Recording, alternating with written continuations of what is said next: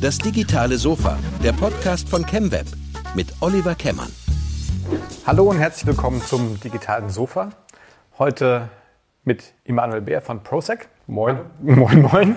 Ja, grüß dich. Heute, äh, wir haben unser Studio gewechselt. Du bist der erste Gast hier bei uns äh, im neuen Studio.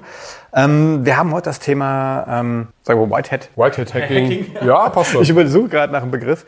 Ähm, es geht im Prinzip um Penetration Testing. Und äh, da sind wir schon mal genug Fachwörter. Ich glaube, wir, wir müssen da ganz vorne mal anfangen, das den Leuten mal erklären.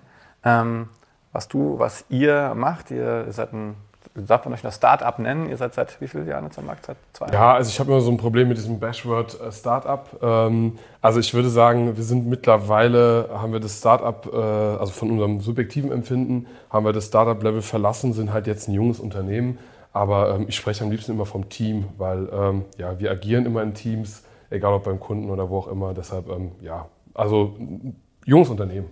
Naja, komm, ihr seid super gewachsen, hast du im Vorgespräch erzählt. Ihr, also, ihr seid schon ein schön äh, großes Unternehmen. Ihr sitzt, ähm, sitzt in der Nähe von Koblenz, richtig? Genau, wir sitzen ähm, ja genau genommen in Polch. Ja. Ähm, das ist in der schönen Voreifel, äh, ist äh, ja roundabout knapp 12, 13 Kilometer von Koblenz weg. Ähm, aber man kann äh, ja von uns aus noch schön so sowohl in Richtung äh, Eifel, Hunsrück, Westerwald, die ganzen schönen Mittelgebirge, die es da gibt, äh, sind von uns zentral erreichbar. Und ähm, ja, wir sitzen also ganz nah am Silicon Koblenz. ja, genau, der Nabel der digitalen Welt, äh, das schöne Koblenz. Ja. Ähm, nein, schön. Fang doch mal, äh, oder wir fangen ja üblicherweise mit unseren Gästen mal echt vorne an. Erzähl mal ein bisschen, wie, wie, wieso machst du das, was du heute machst? Irgendwie was, wie war dein Lebensweg bis hierhin? Ist ja spannend, das, was ihr macht, ist ja tatsächlich auch nicht äh, so ganz allgemein. Ja. Äh, oder sagen wir mal, ähm, ist ja nicht so richtig, äh, macht ja nicht jeder. Ja. Ähm, gut, ich würde einfach mal ganz äh, zurückzoomen. Also ähm, ich bin 81 ähm, in äh, Lagos in Nigeria geboren. Ähm, was auch kaum jemand weiß, das ist äh, so eine der größten Städte der Welt das ist, ich glaube, mittlerweile haben wir so 26, 27 Millionen registrierte Einwohner. Ähm, und äh, bin dort äh, groß geworden. Meine Mama ist Deutsche, mein Papa ist Nigerianer. Ähm, übrigens noch mal ein Stück größer als ich, also der ist 2,8 Meter, acht, hat Schuhgröße 54. Ich, bin, ich werde mal gefragt wegen Größe und so weiter. Sag ich mal, ich bin nur die kleine Variante von meinem Papa. Wie groß bist du? Äh, ich bin nur 2,1 Meter. Eins. Ne? Okay, im Sitzen, ich muss dich mal kurz hier gerade. Ja, ich, sag, ich, ich, ich sage mal 2,1 ohne Haare. Ne? ähm, nee, Spaß beiseite. Ähm, ja, ich bin, ich bin ohne Haare bin ich auch. Nein, äh, ja, bin, bin äh, quasi in Zentralafrika groß geworden, äh, elf Kilometer vom Äquator entfernt. Ähm, und ähm, ja, bin dort erstmal auf eine ähm, bilinguale Basic School gegangen, bin also quasi ähm, teils British äh, und teils German erzogen worden. Ähm, bin dann nach Deutschland gekommen äh, in der fünften, sechsten Klasse, ähm, quasi passend zur Orientierungsstufe und, ähm, das war Ende der 80er war das dann? Genau, richtig. Ähm, warum ich das erwähne, ist, ähm, ja, weil das halt auch so ein bisschen, ich habe nochmal so ein bisschen auch viele Punkte, die man so ähm, aus der Diskussion Refugee, Migration und sowas äh, hat ähm, halt auch mitbekommen, äh, am eigenen, äh, an der eigenen Haut gespürt, im wahrsten Sinne des Wortes. Ähm, und ja, so bin ich quasi dann äh, auf äh, damals mit meiner Mutter nach Deutschland äh, hier rübergekommen und ähm, musste sehr schnell äh, auch feststellen, dass ich hatte zwar schon solides Deutsch mitgebracht, so mit Suppe, Prädikat, Objekt und Co., ähm, aber musste sehr schnell feststellen, dass äh, mit einem äh, Hallo, guten Tag, ich heiße so und so, dass man hier nicht allzu weit kommt, sondern dass in Deutschland, äh, äh, obwohl Luther das ja schön vereinheitlicht hat, ähm, man nur mit Dialekten irgendwie weiterkommt. Und ähm, warum ich auf diese Sprache so rumreite, gehe ich gleich noch darauf ein, weil das ein Stück weit auch ähm, was mit Programmiersprachen und so weiter hinterher bei mir zu tun hat. Okay. Ähm, genau, bin dann äh, hier nach Deutschland gekommen, bin dann äh, quasi äh, von meiner Mutter im wahrsten des Wortes ähm, in Lahnstein auf eine Klosterschule gesteckt worden äh, mit altsprachlich-humanistischem Schwerpunkt. Ja, weil meine Mutter, äh, muss man dazu wissen, äh, ähm, hat äh, Theologie, Publizistik und Altsprachen studiert. Also ist eine extrem sprachlastige und gebildete Person. Und sie war halt der Meinung, ähm, ich müsste das auch werden und ich sollte doch ähm, ja, in ihre altsprachlichen äh, Fußstapfen treten und hat mich dann halt quasi ab der fünften Klasse Latein volle Lotte. Da war halt mit Informatik jetzt noch nicht unbedingt so viel. Ja. Und äh, ja, so habe ich dann quasi angefangen äh, als äh, äh, äh Fratz in der, in der Privatschule, wo wirklich noch hier Klosterstyle, äh, da sind halt äh, auch die Patris noch rumgelaufen äh, mit Kutte und Co.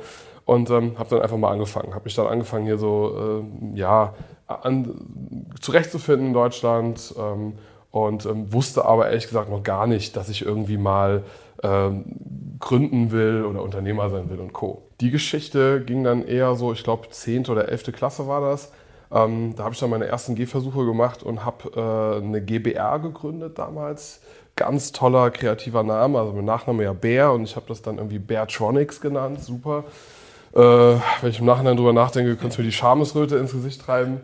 Äh, und habe das mit einem griechischen, äh, gebürtig griechischen Kollegen und einem äh, russischen Kollegen gestartet und wir haben dann einfach angefangen, ganz easy going und haben halt, weil uns, äh, weil wir halt gedacht haben, okay, wir haben nach der Schule noch ein bisschen Zeit.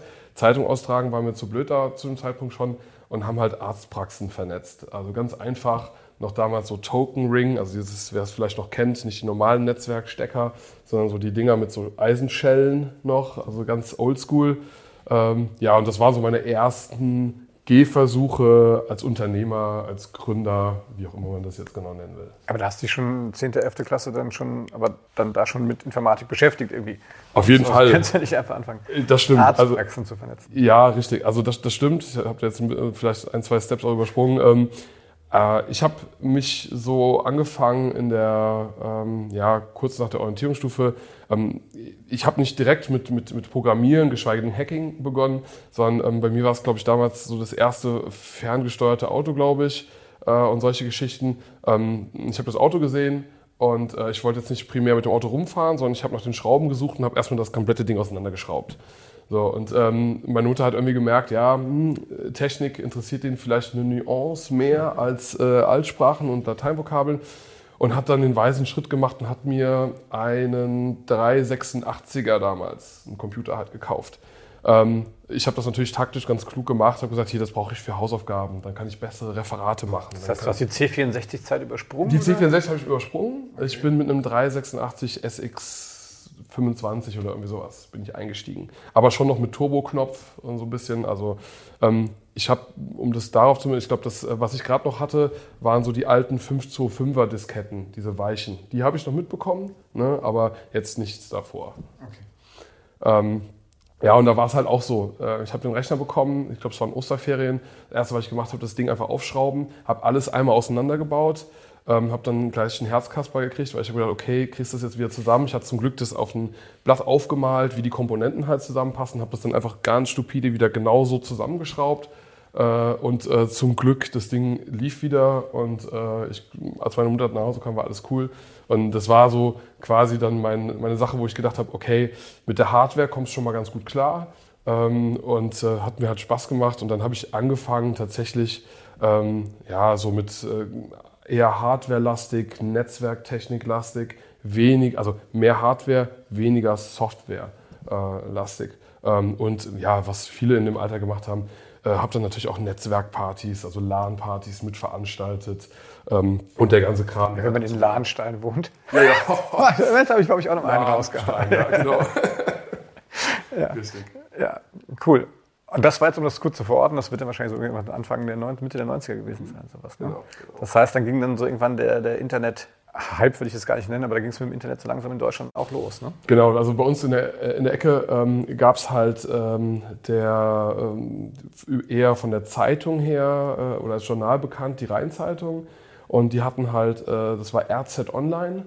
Ähm, und ähm, ich weiß nicht mehr, in welchem Jahr das war, aber ich habe mir halt ähm, bei Wobis damals, ähm, bei uns in Koblenz, habe ich mir dann, glaube ich, in, ich weiß nicht, was es war, 9600 baut oder irgendwie sowas, so ein Modem äh, geholt, ähm, habe meine Mutter dann bekniet, dass wir dann hier RZ Online entsprechend äh, ähm, Internet gebucht haben und dann war ich halt online. Ich muss sagen, ich glaube, das erste Mal, dass ich überhaupt äh, online gegangen bin, war damals ähm, in der Stadtbibliothek. Die hatten damals schon vier äh, vier Plätze zum Surfen mit einem Netscape-Browser. Äh, und das war natürlich total krass. Man konnte oben was eingeben, dann dreht sich die Kugel und dann war man halt äh, war man online.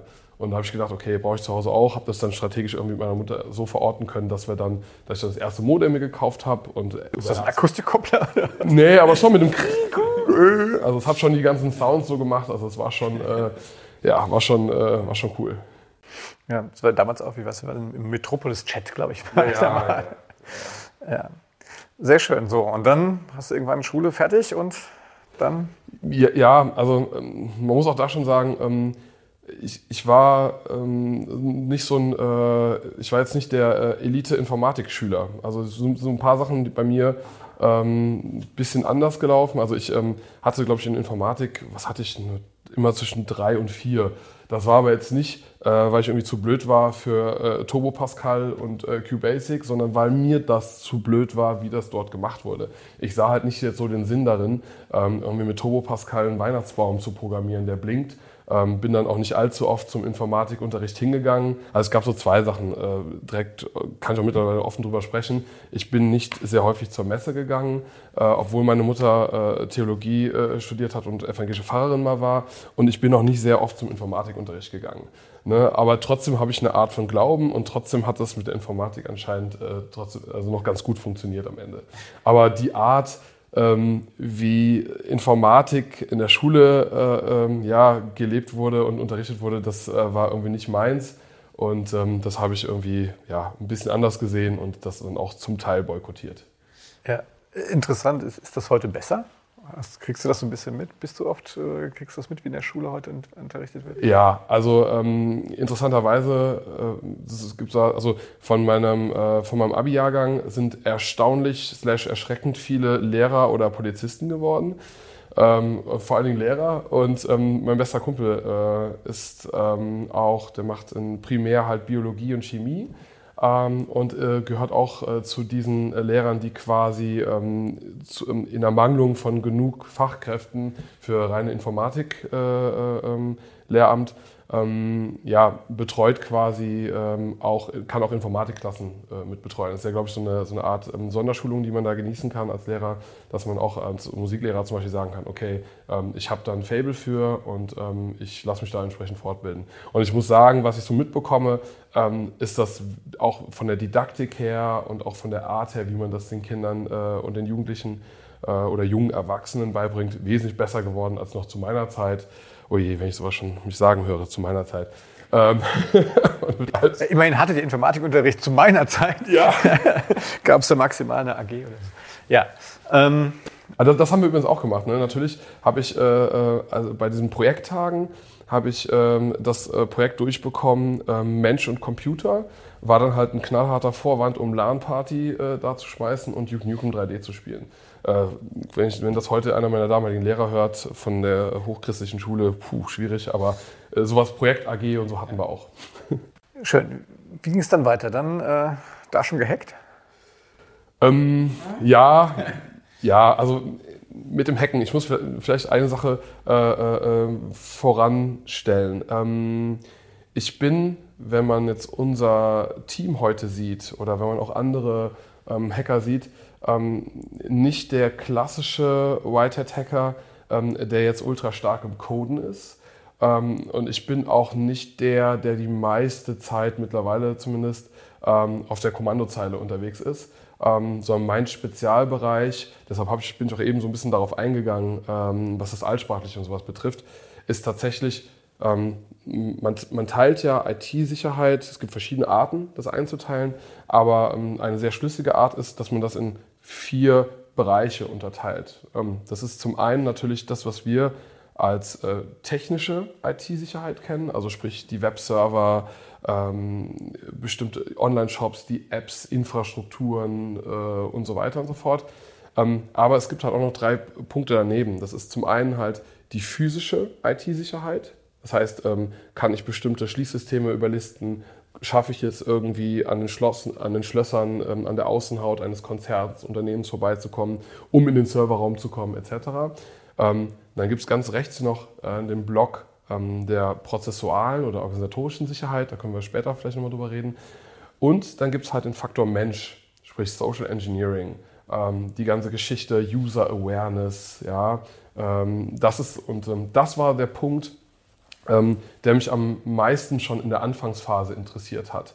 Und ähm, wo ich auch sehr schnell gemerkt habe, ähm, dass mein, ich sag mal, sprachliches Können. Man muss halt auch bedenken, Deutsch ist, wenn man streng genommen sieht, nicht meine Muttersprache eigentlich, auch wenn meine Mutter Deutsche ist, aber ich habe erste Zeit in meinem Leben halt Englisch gesprochen. Ich finde, ich spreche relativ akzentfrei. Ähm, und äh, ich habe halt gemerkt, okay, wie kann ich halt ähm, dieses sprachliche Know-how mit meinem Interesse an, äh, an Informatik verbinden. Und was ich auch offen sagen muss, ähm, ich bin so ein Mensch ähm, für einen äh, Informatik-Typen, äh, ähm, ja, bin ich doch sehr, sehr kommunikativ, eher der extrovertierte Typ, eher so der, wie man heutzutage sagt, Netzwerker und Co.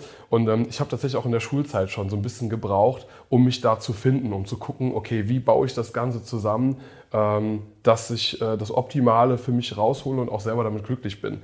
Und ich habe ähm, dann irgendwann gemerkt, ähm, das war so zwischen Abi, Studium und Ausbildung, ähm, hey, vielleicht ist es ja gar nicht so blöd, ähm, dass ich ähm, Sprach-Know-how verbinde mit Technik-Know-how und so ein bisschen, ich nenne es jetzt mal intersoziologischer Intelligenz.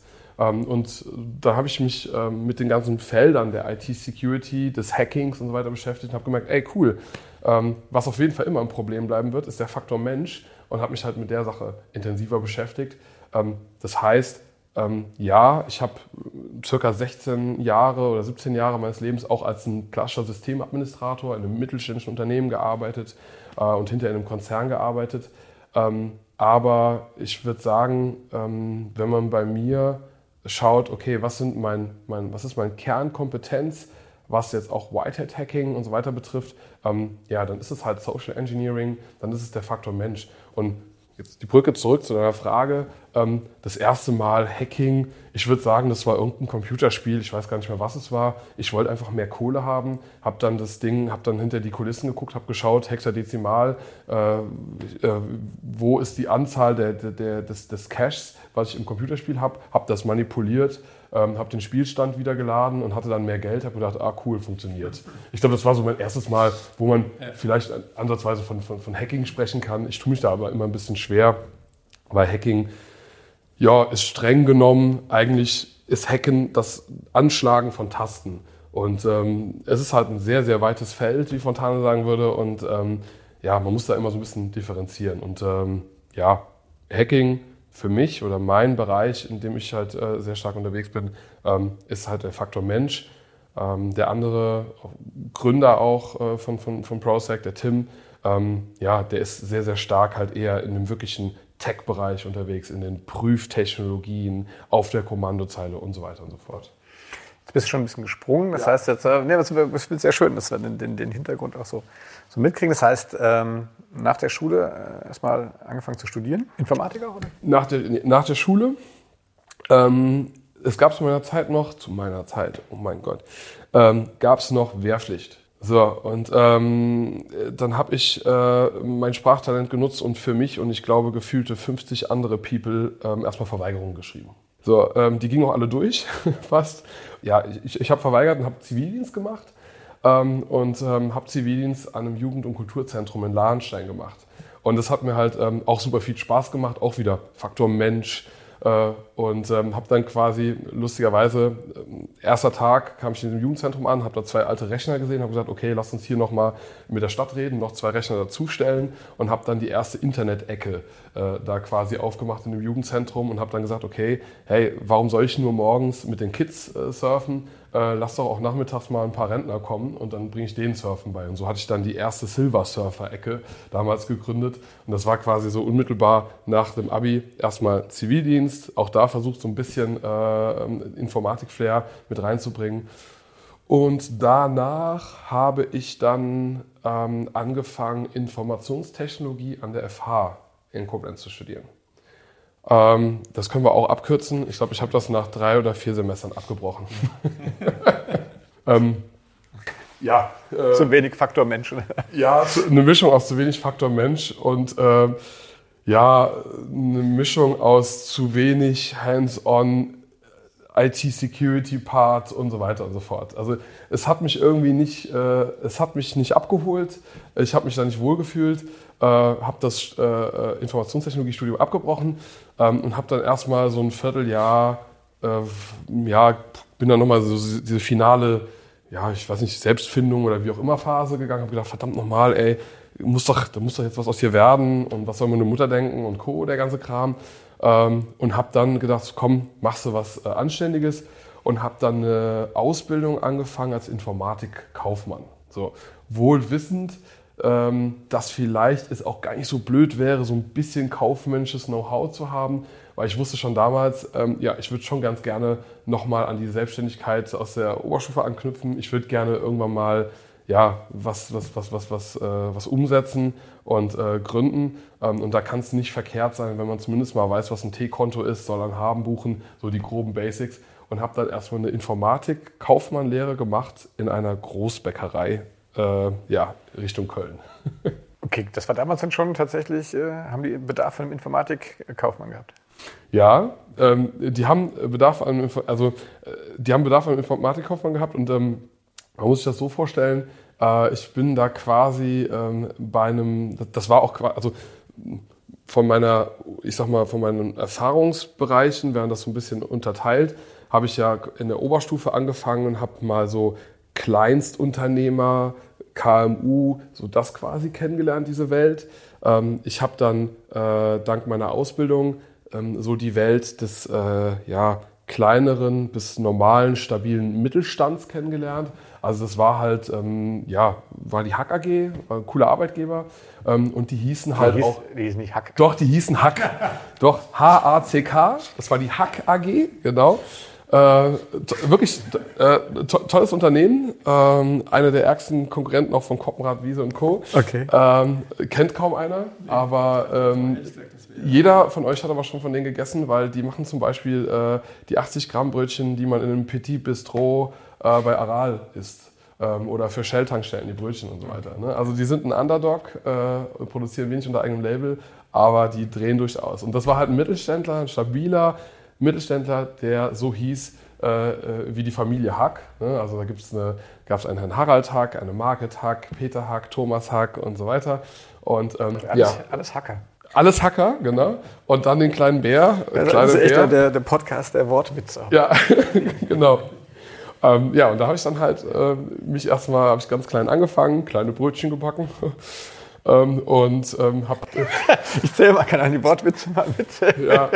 Meine Strichliste. Ja, okay. Und äh, habe da halt in der IT äh, klein angefangen und habe dann erstmal mich auch untergeordnet und ähm, habe dann mit zwei anderen Kollegen ähm, da die IT geschmissen. Hat mir auch sehr, sehr gut getan, weil dann habe ich einfach mal gelernt, ey, wie läuft das in so einem äh, Mittelstand ab?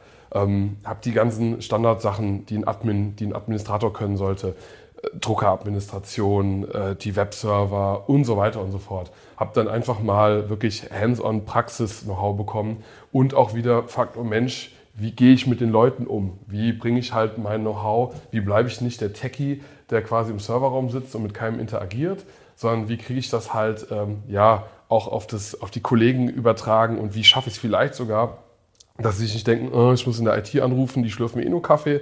Ähm, ja, sondern dass ich irgendwie vielleicht sogar an manchen Stellen äh, IT und deren, das IT-Umfeld vielleicht sogar als sexy den hab, äh, rüberbringen können.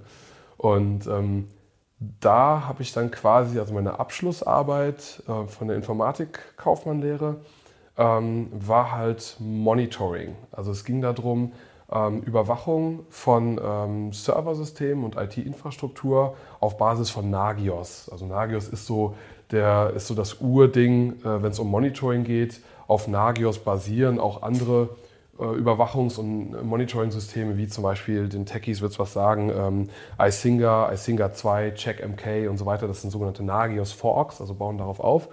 Ähm, und das war quasi, da konnte ich halt auch ähm, ja, so ein bisschen meinen Spaß an IT-Sicherheit ähm, in dieses Projekt des Monitorings, des Überwachens mit einfließen lassen ähm, und ähm, konnte auch noch äh, der Hack äh, AG quasi einen echten Benefit hinterlassen, weil ich habe halt angefangen, habe dann, als ich äh, begonnen habe mit dem Projekt, ähm, ich, war ich sehr, sehr schnell fertig, hatte alle Server in der Überwachung drin, hatte dieses ganze Unternehmen in der Überwachung drin, aber habe dann gesagt, so verdammt nochmal, mit der Technik, mit der ich jetzt Server überwache, könnte ich doch vielleicht auch die Kühlhäuser äh, mit überwachen. Ähm, und habe dann das quasi so ein bisschen versucht auszuweiten, ähm, dass man halt nicht nur die IT, sondern halt auch andere Assets des Unternehmens wie Kühlhäuser und so weiter mit überwacht. Und ähm, das war quasi so mein Special dann bei der, ähm, äh, bei der Abschlussarbeit, ähm, ein zentrales Monitoring zu etablieren, was gleichzeitig auch noch ähm, der, dem, dem, dem, Kernoperativen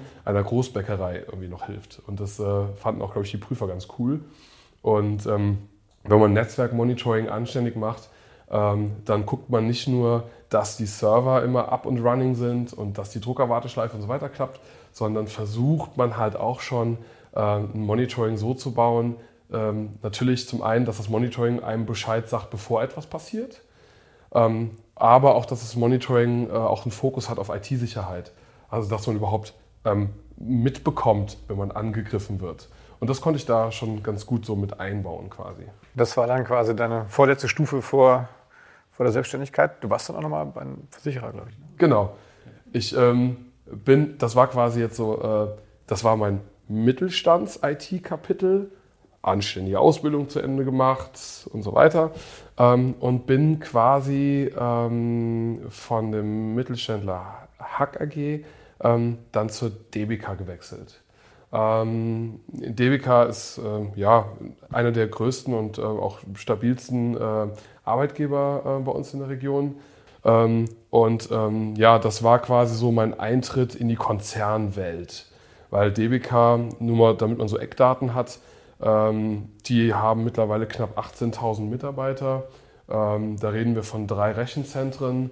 Ähm, und wir waren allein, ich, schätze mal, was so eine äh, Beam deutsche Beamtenkrankenkasse, wie viele People wir in der IT waren. Keine Ahnung. 20. wir waren 350, okay. als ich da weg bin. Roundabout. Ja. Da kriegt man mal so ein Gefühl.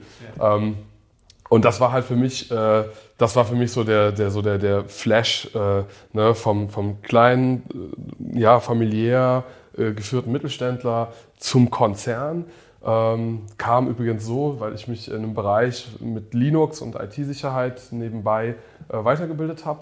Und einer der Referenten oder einer der, der, der Tutoren war ähm, einer der Linux-Chefs der gesamten IT-Abteilung der DBK, der Axel Meyer. Vielen Dank nochmal, dass du mich damals entdeckt hast. Äh, und der hat gesagt, ey Mensch, der ist ja ganz doof. Ähm, hast du nicht mal Lust, mal zum Vorstellungsgespräch zu kommen? Und so bin ich quasi dann, äh, ja, das war so mein, mein, mein Vorstellungsgespräch dann äh, in einem, ähm, ja, kann man schon sagen, Großkonzern. Ähm, und ja, das war natürlich dann für mich äh, erstmal Eingewöhnungsphase, weil auch damit man Gefühle bekommt, ich habe dann halt kein Monitoring. Äh, ich hab, bin auch dort wieder ins Monitoring-Team, Schwerpunkt Monitoring, aber auch Seitenbereich ähm, von IT-Sicherheit. Ähm, und da ging es halt dann direkt um drei Rechenzentren, da ging es um knapp 2000 virtualisierte Server. Ähm, jo, das war schon, äh, das war dann schon kurz vor Endgegner. Und da musste ich mich dann erstmal zurechtfinden und ähm, da habe ich auch extrem viel gelernt. Ähm, und ähm, ja, habe mich dann da zurechtgefunden in dieser Abteilung. Und das Allerwichtigste, eine der Sachen, für die ich extrem dankbar bin, ähm, ich habe Tim da kennengelernt, den anderen Gründer beziehungsweise den Gründer von, von, von, von Prosec. Ähm, und er saß zwei Stühle neben mir. Also wir konnten uns immer quasi, äh, saß ein Kollege dazwischen und daneben saß dann schon Tim. Und äh, ich war, wie gesagt, eher ähm, im Monitoring-Team, im Serverüberwachungsteam ähm, mit einem Schuss, guten Schuss äh, IT-Sicherheit und er hat halt ähm, das gesamte, also war in einem Hauptteam Cybersecurity, Cyberabwehr und IT-Sicherheit unterwegs. Und habt ihr gesagt, hey, das können wir auch selber machen. Ja, also ähm, es, es, ging nicht von heute auf morgen. Es war jetzt auch nicht äh, das. Äh, wir haben, äh, das war im Endeffekt so. Wir haben erstmal eine ganze Zeit lang quasi bei der DBK äh, Stuhl an Stuhl zusammengearbeitet und das war natürlich, es hatte viele Vorteile, weil wir haben uns äh, zunächst fachlich kennengelernt. Ja, wir haben zusammen gearbeitet, wir, haben wir saßen in bestimmten Projekten zusammen, weil der Monitoring-Typ sollte sich mit dem IT-Sicherheitstyp unterhalten ähm, und haben uns dann aber auch sukzessive darauf aufbauend persönlich kennengelernt. Ja, und dann war so einer der Tage, das werde ich nie vergessen. Ähm, also ich habe schon immer gemerkt, so, oh, der Typ, ähm, das kann nicht alles sein, was der so macht. Äh, äh, von, und ich habe auch gedacht, so verdammt nochmal, von der Fachlichkeit her äh, habe ich halt damals schon gemerkt, dass Tim ähm, extrem stark war. Da habe ich gedacht, so verdammte Axt, was macht der bei der, warum sitzt der immer noch hier bei der Deutschen Beamtenkrankenkasse? Und äh, ja, der könnte doch eigentlich noch mehr. Und ähm, habe das aber nicht so direkt angesprochen. Und ähm, dann gab es eine Mittagspause, ähm, das werde ich nicht vergessen. Da ähm, hat er mich angesprochen und hat gesagt, hey, hast du Lust ähm, zum Bäcker um die Ecke, schönes Wetter, ähm, ich würde gerne mal mit dir quatschen. Und dann sind wir halt raus und sind nicht in die Kantine, äh, Punkt 12.15 Uhr nach Standardprozess, sondern sind halt mal zum Bäcker um die Ecke. Und ähm, da saßen wir dann und äh, ich habe so, so einen Laugenkringel gehabt mit Frischkäse und Schnittlauch. Nicht von der HKG, von Höfer. Auch ein guter Bäcker aus der Region. Ähm, und dann hat Tim mir halt so grob mal erläutert, ähm, was seine Idee ist und ähm, was er so die letzten drei Jahre gemacht hat, wenn er nicht bei der Deutschen Beamtenkrankenkasse in der IT saß. Ich habe sowas schon vermutet, aber ich hatte nicht mit dem, ja, mit dem, dem der, der Tragweite und dem, der, ähm, des Projektes gerechnet. Und er hat mir dann quasi so ein bisschen mal umschrieben, hey, pass auf, ich habe folgende Idee. Ähm, ich würde gerne eines der besten Testverfahren der Welt entwickeln, ähm, um es zu ermöglichen, ähm, dass sowohl ein Konzern wie auch ein Kleinstunternehmen möglichst schnell und effektiv seine Schwachstellen aufdecken kann. Das war seine Idee und er hatte schon äh, quasi über einen Zeitraum von drei, vier Jahren vorher quasi im Nebengewerbe ähm, ProSec oder ProSec Networks, ähm, damals noch als EK, ähm, gegründet, ähm, hat das aber nebenberuflich gemacht und vorangetrieben. Und er hat dann gesagt so, ja, pass auf, das und das mache ich, hat eine Viertelstunde kurz so gepitcht, wie man heutzutage sagen würde, ähm, und hat dann einfach so eine Tasse abgestellt und meinte so, ja, äh, ich mache das momentan alleine. Ähm, hast du Bock, das Ding mit groß zu machen? Hast du Bock, das Ding auf die Straße zu bringen? Ich habe meinen Kringel abgelegt, habe so kurz in den Himmel geguckt habe gedacht, so der Typ, das, das, ist doch jetzt nicht sein Ernst. Wie krass ist das denn? Und habe gesagt, äh, äh, warte kurz, Tim. Ja, Punkt. Er nur gelächelt, äh, wir uns so kurz Faust gegeben und dann war das so. Also es war das äh, coolste und schnellste Commitment, was ich glaube ich in meinem Leben äh, so mal gegeben habe. Und ähm, das war, ja, ich glaube so Anfang 2015. Mm. Und ähm, ja, und dann ging es halt los dass wir immer freitagsabends, samstags, sonntags und so weiter neben dem Job ähm, er hat mich am Anfang erstmal so ein bisschen äh, abholen müssen, okay, äh, welche Verfahren hat er entwickelt ähm, und hat mir den ganzen technischen, Deep Dive technischen Kram erklärt. Und mein Job war es dann halt zu überlegen, okay, wie kriegen wir das auf den Faktor Mensch? Ja, passt das? Äh, äh wie, wie, kriegen wir das erklärt, was wir vorhaben? Wie kriegen wir das äh, in die Konzerne, in die Unternehmen, äh, auch mittlerweile Regierungen? Äh, Institute äh, und so weiter, wie kriegen wir das rausgetragen? Ne? Und ähm, ja, haben daran sehr, sehr emsig gearbeitet ähm, und hatten dann auch relativ schnell äh, schon so zwei, drei sehr große Kunden an Land gezogen. Ähm, und ähm, ja, dann waren auch noch ein, zwei ähm, Regierungskunden äh, dann dabei, ähm, die wir halt damals schon als Zweimann-Show bedienen konnten, dank Tims extremem technischen Know-how. Er hatte halt schon, ja, ich glaube, als 17-Jähriger ähm, dem BSI äh, bestimmte äh, Tipps und Hinweise gegeben und war da schon, äh, ne, war da schon äh, ziemlich ähm, bekannt gewesen. Das hat es natürlich leichter gemacht. Ähm, und wir waren dann äh, Ende 2015 ähm, so weit, dass wir halt schon einen gewissen, sehr interessanten und zum Teil auch spektakulären Kundenkreis äh, nebenbei hatten und gesagt haben, hey, so langsam wird das auch schwierig, das noch parallel äh, äh, zum Job zu machen. Und ähm, es gibt ja immer Anlass und Ursache. Und äh, ja, letztendlich äh, Anlass, dass wir das dann switchen mussten, war ein ähm, ja, Redakteur von der Rheinzeitung aus Koblenz, der Dr. Dr. Kallenbach, coole Type. Auch danke nochmal an ihn, der hat dann den finalen Schub gegeben, ist eigentlich Kunsthistoriker aber auch ein begnadeter äh, Journalist. Und ähm, der hat von uns Wind bekommen ähm, und dass da auch schon Regierungssachen liefen und so weiter und so fort. Und er hat gemeint, hier Jungs, habt ihr nicht mal Bock auf ein äh, Interview? Und ich werde das nie vergessen, also auch wenn du das mal googeln willst, musst du einfach mal googeln, gute Hacker Koblenz. Ja? dann kommst du zu diesem, äh, auch peinliches Foto, aber okay, ähm, dann kommst du zu dem Artikel, gute Hacker wollen Betriebe schützen.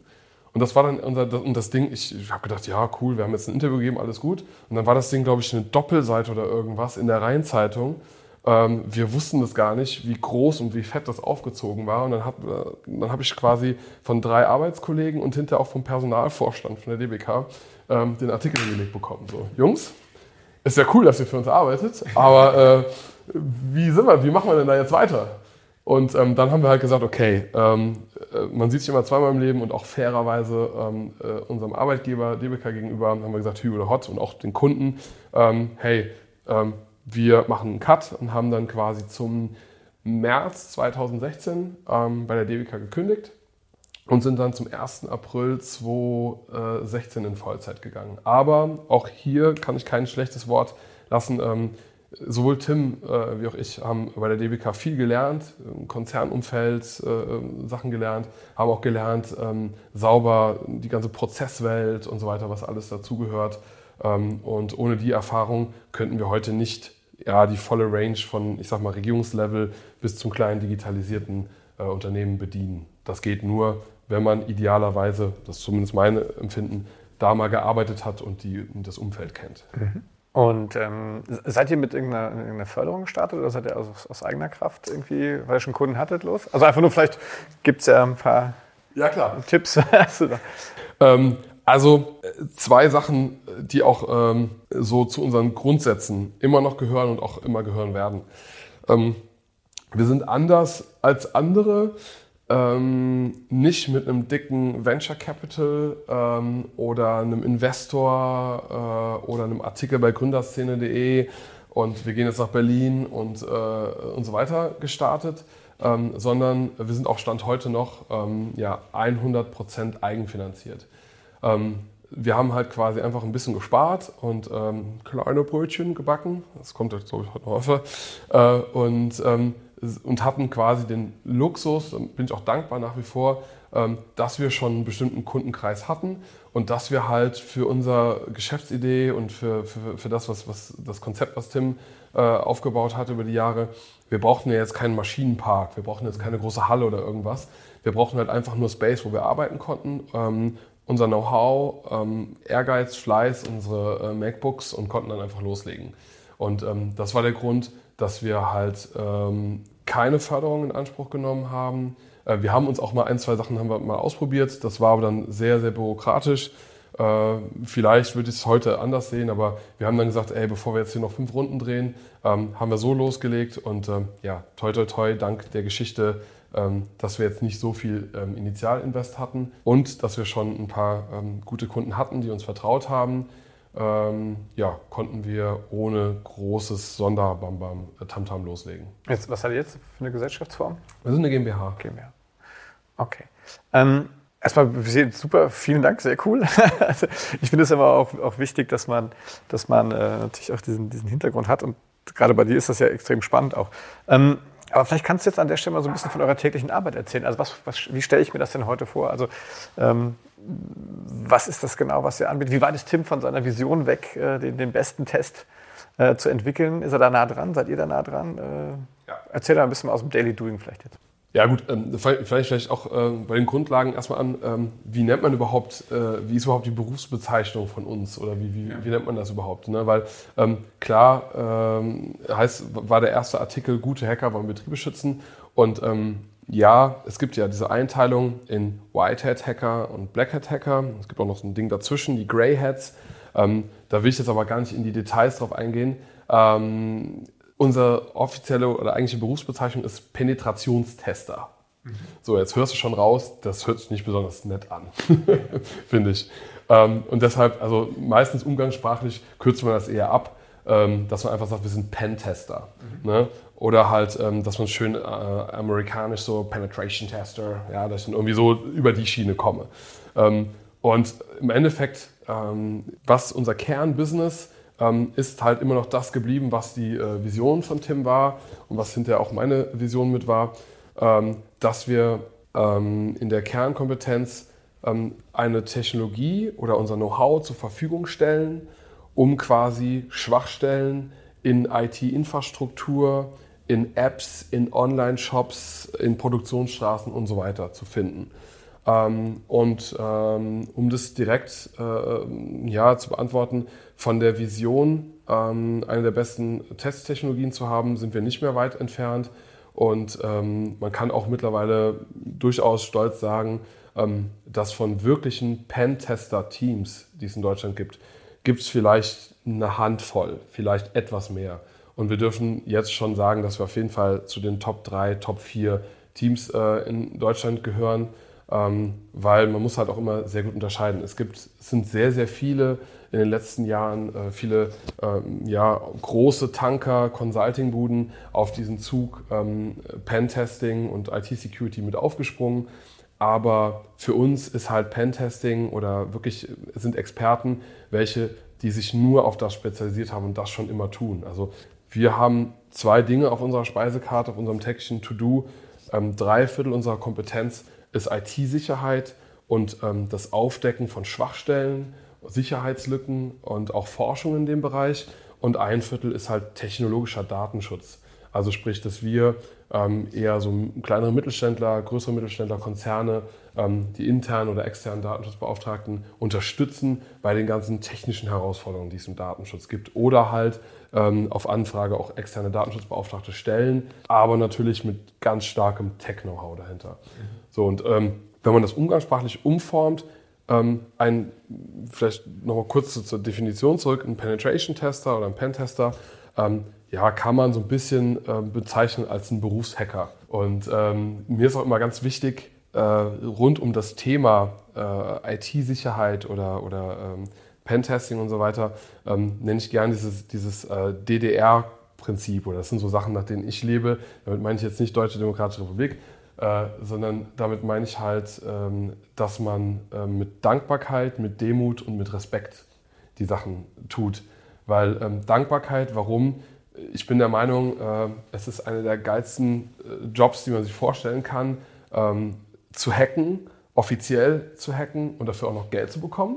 Ja, deshalb Dankbarkeit. Demut ist einfach eine Geschichte, ähm, können wir auch gleich noch drüber reden. Also man sollte einfach, äh, also, oder Demut und Respekt ähm, ist eine Geschichte. Ähm, IT-Sicherheit ist eine so komplexe und so krasse Geschichte, ähm, dass man einfach verdammt nochmal, egal wie viele Projekte wir mittlerweile mit Regierungen oder mit Konzernen oder mit Unternehmen gemacht haben, ähm, ich habe immer noch jeden Tag verdammt nochmal Respekt vor dem ganzen Thema. Ähm, und man sollte auch Respekt ähm, in dem Job, den wir haben, als Whitehead-Hacker, Pentester, wie auch immer, sollte man auch ähm, Respekt haben, solchen Themen wie Digitalisierung gegenüber oder auch jedem einzelnen Kunden oder jedem Menschen, dem man begegnet. Weil also IT-Sicherheit kann nicht funktionieren, wenn man nicht Respekt vor den Gefahren hat. Es geht mir nicht darum, äh, das irgendwie zu verteufeln und was auch zu unseren Grundsätzen gehört oder was man wissen muss, ein echtes Pen-Testing-Team oder Penetration-Tester ähm, würden, wir, wir, verkaufen keine Produkte oder wir verkaufen auch keine Lizenzen oder keine Hardware oder irgendwas. Wir sind einzig und allein Tester, Prüfer und Unterstützer bei dem ganzen Thema. Ähm, das geht auch gar nicht anders, weil ähm, wir sonst in eine Art Interessenskonflikt kämen. Ich vergleiche das immer ganz gerne mit dem TÜV.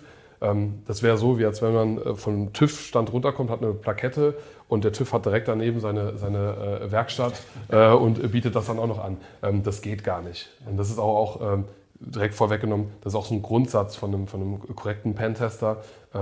wir helfen, unser, unser Daily Business ist es, in die Unternehmen, in die Konzerne, in die Startups, in die Regierungen, Institute und Co.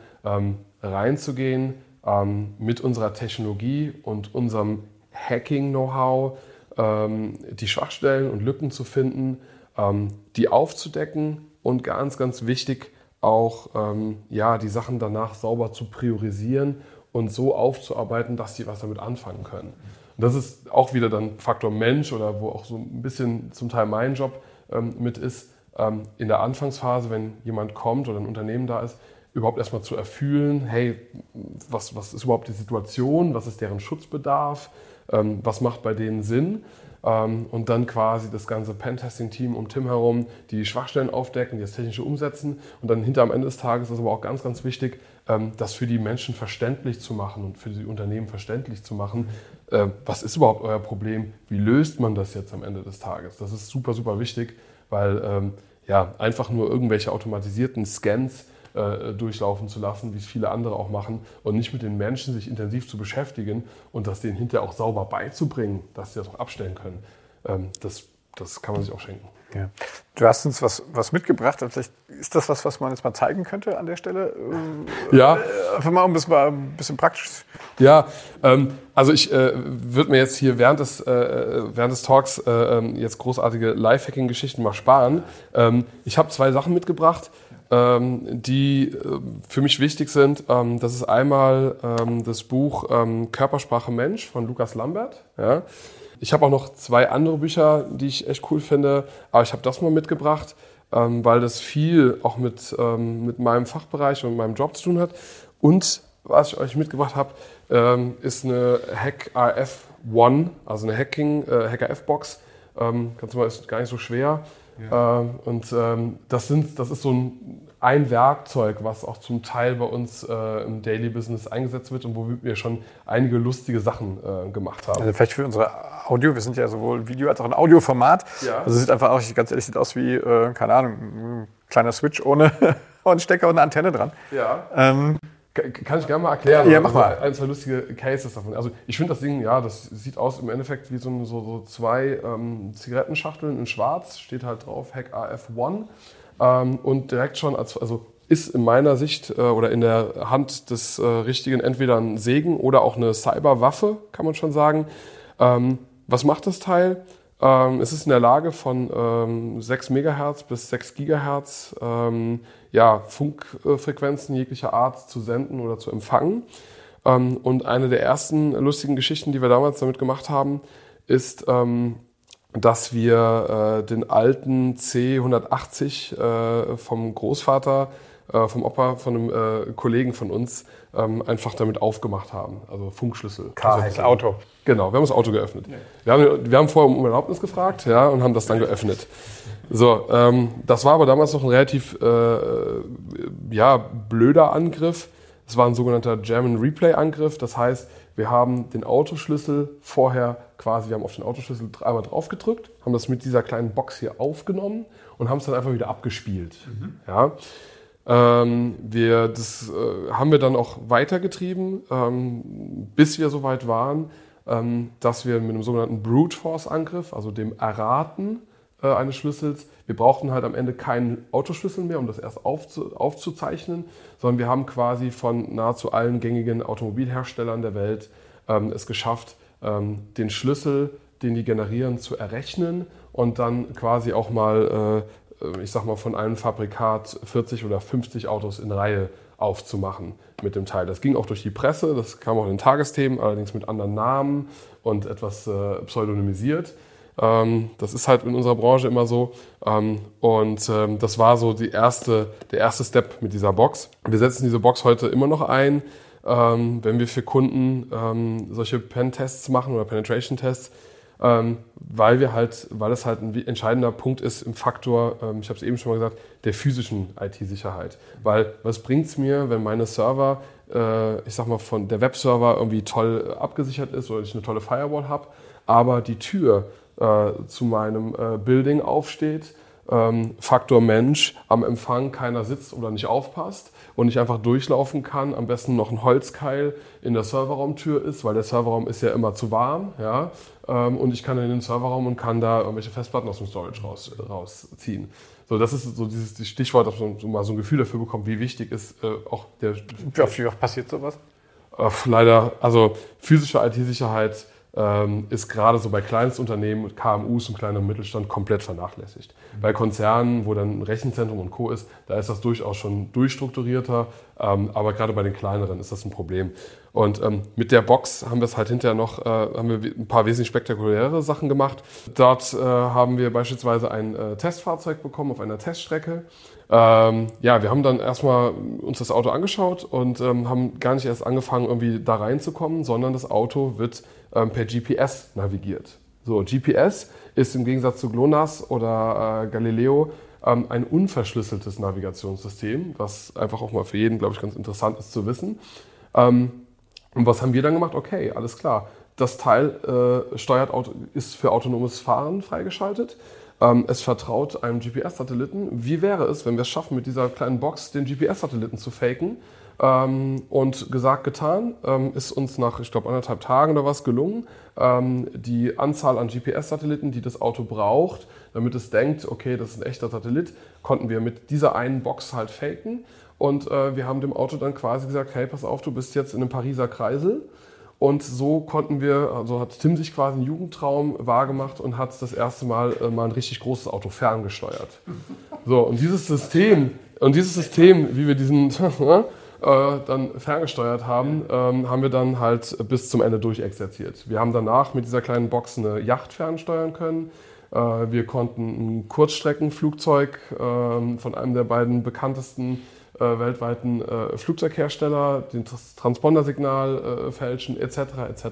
Also was ich damit einfach sagen will, ähm, ja, es äh, ist zwar nur eine kleine Box, aber es ist stellvertretend für ein Problem, was wir in Digitalisierung oder bei Herstellern und so weiter haben.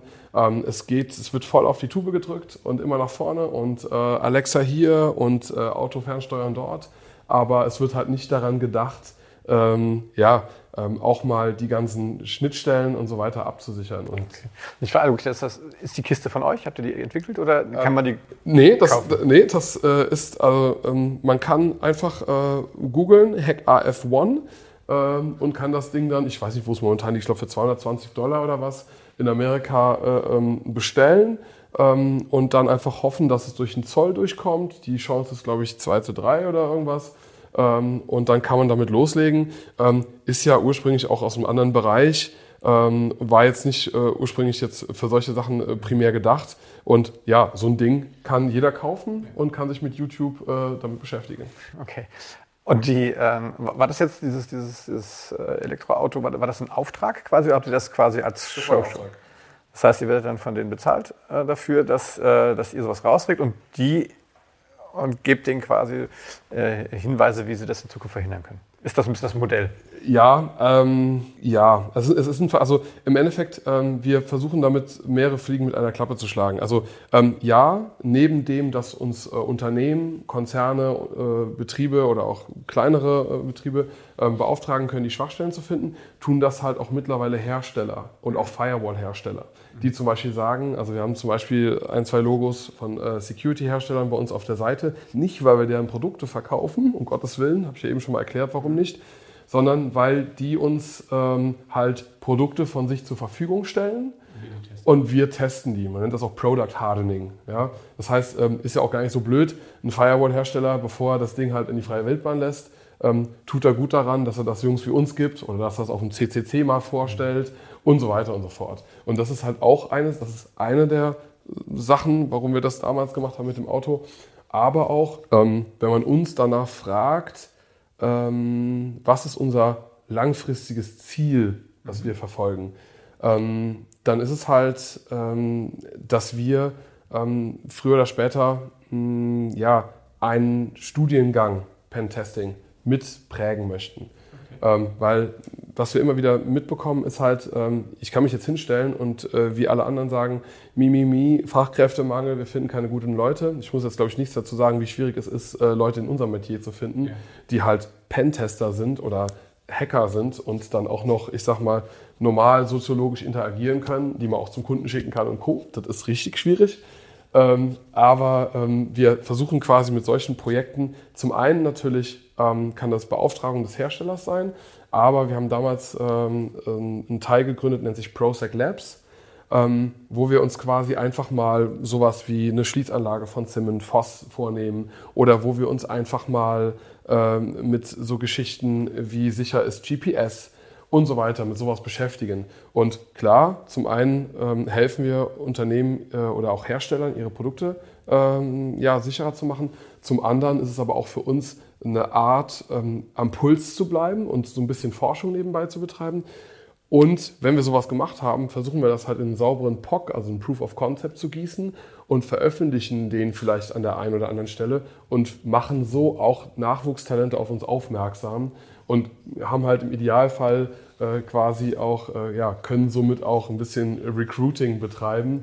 Und klar, ich meine, wenn man uns kennt, äh, wir haben toi toi toi jetzt nicht in dem Sinne irgendwie eine Art Vertrieb oder Sales, ähm, wenn wir auf uns aufmerksam machen oder fast alle unsere Kunden, das sind Empfehlungsgeschichten ähm, und die kommen halt zu uns, weil die ähm, vielleicht so einen Proof of Concept gesehen haben, weil die einfach gesehen haben, hey, die Leute können Schwachstellen aufdecken. Also es ist so eine Geschichte mit, mit so einem größeren Hersteller. Ähm, das ist, kann zum einen Auftrag sein, hilft uns aber auch am Puls zu bleiben, ähm, mit der Szene auch weiterhin in Kontakt zu bleiben und natürlich auch ähm, gute Leute zu gewinnen. Also wenn sich jemand dafür interessiert, ja, Elektroautos fernzusteuern, dann kann ich gerne bei euch melden. Oder Flugzeuge. Oder Flugzeuge, genau. Ähm, aber vielleicht nochmal jetzt, ähm, ich gucke so ein bisschen auf die Uhr. Ja. Ähm, wenn jetzt angenommen, äh, ich bin jetzt eine Company und sage, hm, ja, ich habe jetzt auch viele äh, elektrische, elektronische Geräte bei mir und so weiter und so fort.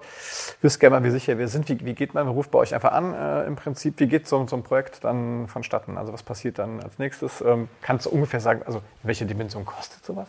Ja, also ähm, im Endeffekt die größte Herausforderung war ja für uns ähm, eine, eine, eine, Teststrategie zu finden, ähm, mit der wir zum Beispiel eine Regierung äh, äh, bedienen können, aber auch mit der wir zum Beispiel ganz tolles Projekt, äh, eine gute Freundin von mir, Julia Kasper, äh, die hat quasi die, die Schreinerei von ihrem Papa digitalisiert und hatten super, äh, die, die, die bauen so ähm, customized äh, ähm, Holztische. Ja? Also du kannst zum Beispiel sagen, hey, Esche gefällt mir, ähm, rufst du Julia an und dann, äh, die hat halt einen Online-Konfigurator für das Ganze ins Netz gestellt. Da kannst du dir das vorkonfigurieren und die bauen dann äh, quasi nach deinen Wünschen einen Tisch und äh, den kriegst du dann geliefert. So, und, und die Herausforderung war halt auch für so, für so ein kleines Unternehmen quasi ein Testverfahren zu entwickeln. Das ist uns mittlerweile gelungen.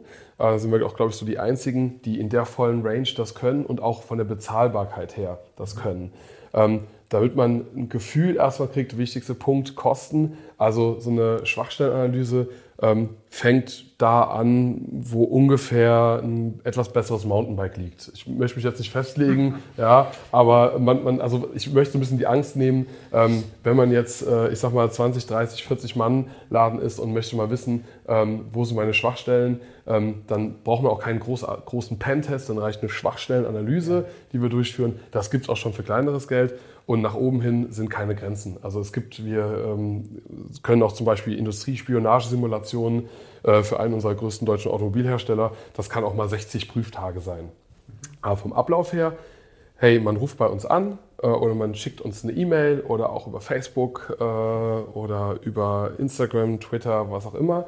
Ähm, dann legen wir los und äh, ja, helfen dir, Schwachstellen zu finden und helfen dir auch, ähm, ganz wichtig, nicht nur Schwachstellen in deiner IT zu finden, ähm, sondern auch äh, so ein bisschen Faktor Mensch. Also wir versuchen bei Pentests oder Schwachstellenanalysen halt auch die Mitarbeiter immer abzuholen. Wir haben vielleicht eine Mini-Episode noch am Schluss.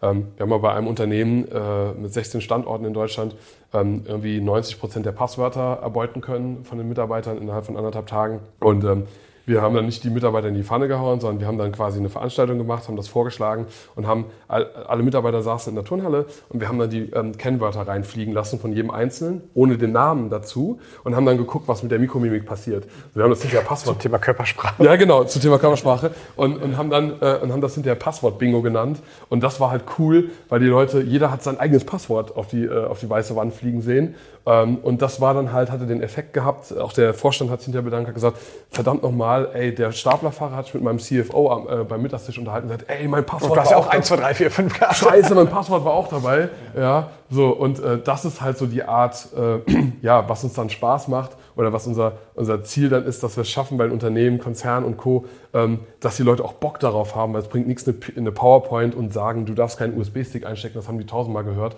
aber die Leute irgendwie zu touchen. Und wenn dann der Staplerfahrer abends beim Abendessen das vielleicht noch in der Familie erzählt und der Sohn das vielleicht noch am nächsten Tag äh, in der Schule erzählt, dann habe ich meinen Job richtig gemacht und dann habe ich IT-Sicherheit mit Faktor Mensch irgendwie ja, ähm, hinbekommen. Schön. Eigentlich ein schönes Schlusswort.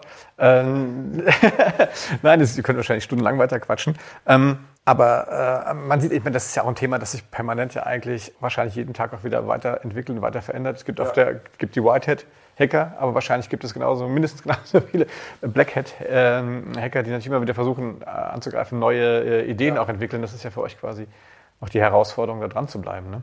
Und Darf ich noch einen Appell? Ja, ja, aber gerne, das ich dir gefragt. Was gibst du den Leuten draußen mit?